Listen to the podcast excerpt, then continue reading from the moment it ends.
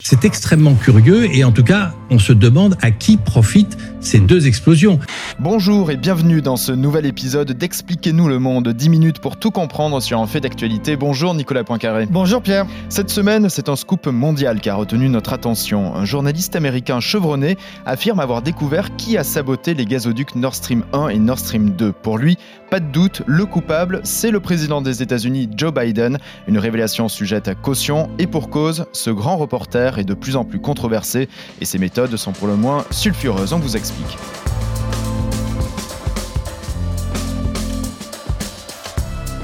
Il est un peu plus de 21h ce 27 septembre quand on découvre sur nos écrans de gigantesques bouillonnements au large du Danemark en pleine mer Baltique. Les gazoducs Nord Stream 1 et 2 qui relient la Russie à l'Allemagne viennent d'exploser. Un sabotage manifeste dont l'origine était jusque-là inconnue, mais ces derniers jours, une enquête menée par Seymour Hersh, légende du journalisme américain, jette le trouble. Trois bonnes raisons d'écouter ce podcast avec vous, Nicolas. Alors, on va voir que c'est un, film d'action et en même temps un, un roman d'espionnage qu'on va vous raconter. Quatre mois après ce ce sabotage des, gazoducs. On ne sait toujours pas qui les a fait sauter. Aucune enquête n'a abouti. Et puis on va se pencher sur ce journaliste américain donc, qui accuse les États-Unis. Qui est-il et que dit-il? Expliquez-nous le monde. Un podcast RMC. Nicolas Poincaré. Pierre Courade. Alors d'abord, ces gazoducs, euh, Nicolas, Nord Stream 1 et Nord Stream 2, euh, quelle était leur importance Alors c'était deux gros tuyaux qui étaient censés euh, amener une grande partie du, gaz russe directement vers son principal client, c'est-à-dire l'Allemagne. Donc ils partaient de la région de, Saint-Pétersbourg, ils ils sont posés au fond de la mer Baltique et ils ressortent au nord de l'Allemagne. il y en a deux, on dit toujours Nord Stream 1 et 2. Le premier avait été inauguré, il était déjà en service. Le deuxième devait bientôt être mise en service pour euh, euh, donc permettre à la, Russie euh, d'exporter son gaz vers l'Europe. Mais ça, c'était naturellement avant la guerre. Dès le début de la guerre, eh bien, les Russes ont coupé le, robinet. ils ont cessé de, fournir l'Allemagne en, gaz pour protester contre les sanctions qui avaient été prises contre eux. Quant au, gazoduc numéro 2, lui, il était flambant neuf. il n'avait pas encore été mis en service. Il n'a jamais fonctionné et c'est en septembre donc que ces deux gazoducs gazoducs, qui étaient donc l'un à l'arrêt et l'autre qui n'a jamais fonctionné, ont explosé. Voilà, trois explosions, le, tout à fait le 27 euh, euh, septembre. En pleine euh, guerre, hein, en pleine guerre en Ukraine. Voilà, la, guerre en Ukraine a commencé depuis, depuis six mois lorsque ces, ces gazoducs explosent. Alors, ça crée une sorte de petit tremblement de terre qui a été enregistré par les instituts sismiques de, Norvège et, et, du Danemark. Et puis, on a vu l'eau bouillonner à la surface de, de la mer Baltique, hein, sur un kilomètre de, diamètre, un grand cercle qui bouillonnait. Donc c'était très spectaculaire. On a compris une seule chose tout de suite, c'est que c'était pas un accident, hein, parce qu'une explosion sur un des gazoducs, ça peut être un accident. Trois explosions sur les deux gazoducs euh, à quelques heures d'intervalle, c'était forcément euh, un attentat. Il n'y a pas de doute euh, là-dessus. Alors après, euh, très vite, très rapidement, euh, Moscou a accusé Washington, ou en tout cas les, puissances occidentales. Washington a accusé Moscou. Bon, finalement, à qui profite le crime?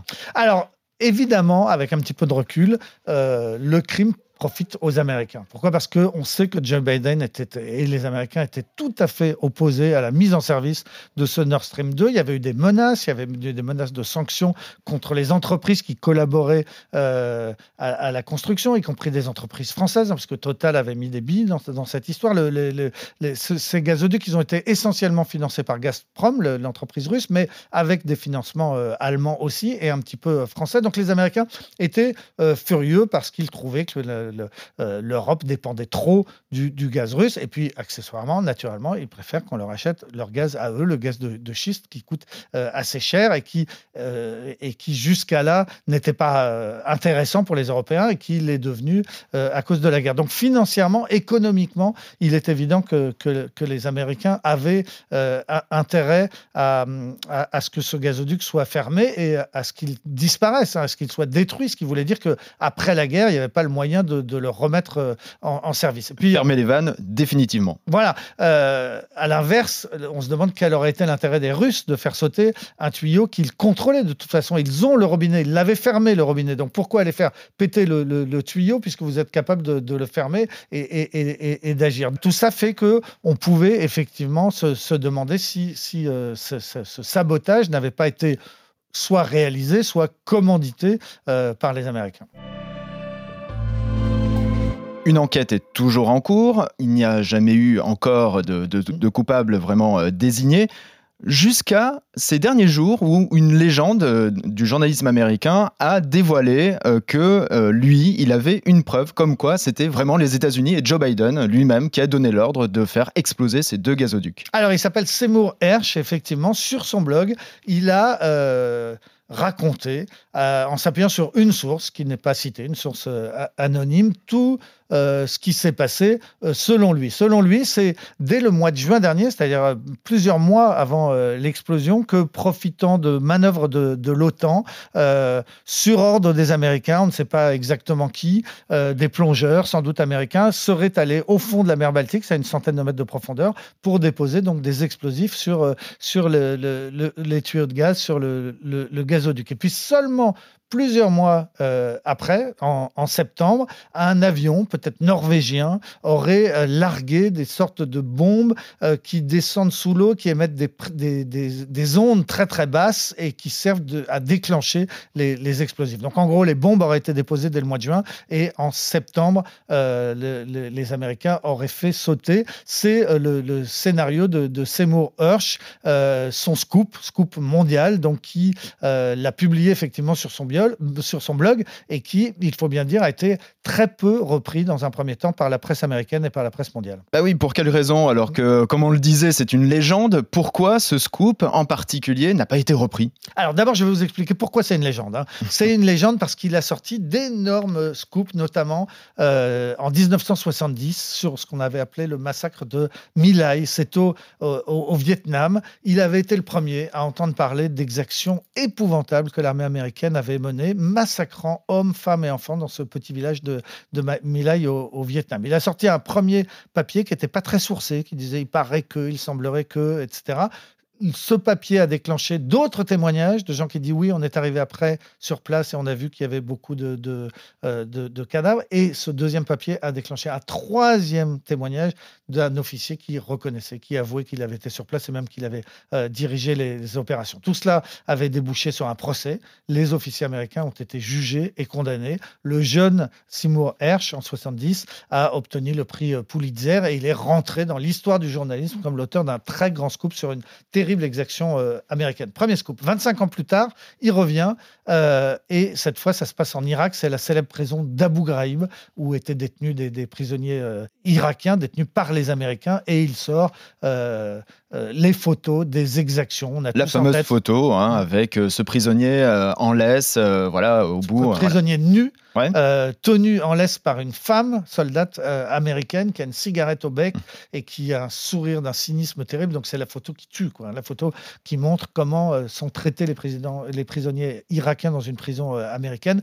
Énorme scandale, de nouveau condamnation, euh, une peine assez légère d'ailleurs, il faut le dire, de cette soldate qu'on vient d'évoquer. Mais enfin, tout de même énorme scandale. Deuxième scoop mondial pour Seymour Hersh. Et puis alors, après, il a fait encore des révélations sur la façon dont Ben Laden a, a été tué, qui ne serait pas exactement la façon de, de- racontée par la version euh, officielle. Et puis, et puis, il s'est mis à sortir des informations beaucoup plus douteuses cette fois, sur, sur notamment l'utilisation des armes chimiques par Bachar el-Assad en, Syrie, dans la Ghouta, qui est une banlieue de Damas, où on sait euh, que des armes chimiques, on sait de façon incontestable que des armes chimiques euh, ont été utilisées contre les, populations. Et lui, Hersh, il est le seul à avoir essayé de dédouaner Bachar el-Assad en disant que c'était peut-être pas lui, que c'était peut-être des islamistes qui se seraient eux-mêmes tirés sur eux-mêmes ces, armes chimiques. Tout ça était assez douteux. Et bref, euh, avec l'âge, hein, parce qu'il a maintenant 85 ans, bah, le grand Seymour Hersh, légende du journaliste américain, il est devenu effectivement beaucoup plus controversé. Et ces derniers temps,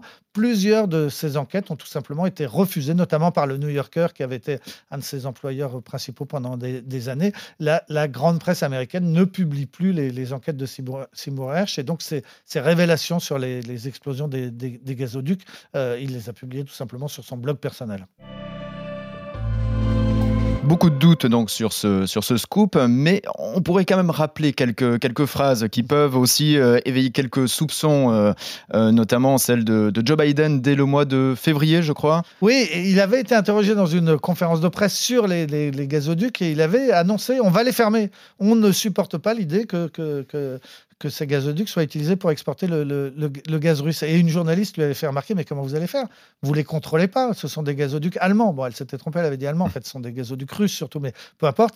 Euh, et Joe Biden avait eu un petit sourire il avait dit, vous inquiétez pas, on va se débrouiller, on sait faire. Et c'est vrai que rétrospectivement, quand on voit après, on a l'impression presque que, Joe Biden avait annoncé qu'il allait euh, faire e-, exploser ces, euh, ces, gazoducs. Donc, pour résumer, il y a quand même de forts soupçons sur les des, États-Unis. Il n'y a pas de preuves contre les Russes. Hein. Il y a eu des enquêtes danoises, euh, allemandes, euh, qui n'ont pas débouché. On a, quatre mois et demi après les faits, toujours pas de, la moindre preuve que les Russes l'auraient commis. Il y a des soupçons pour les États-Unis, mais le, personne, à l'heure où on parle, ne peut euh, affirmer. Moi, je pense qu'il n'y a que deux personnes qui savent qui l'a fait. Hein. C'est les deux potentiels donneurs d'ordre, soit Joe Biden, soit Vladimir Poutine. Eux, ils savent. Celui qui ne l'a pas fait, il sait que c'est l'autre qui l'a fait. Mais nous, on ne sait toujours pas. Et les révélations entre guillemets de, de Seymour Hersh malheureusement ne sont pas euh, ne sont pas une preuve absolue.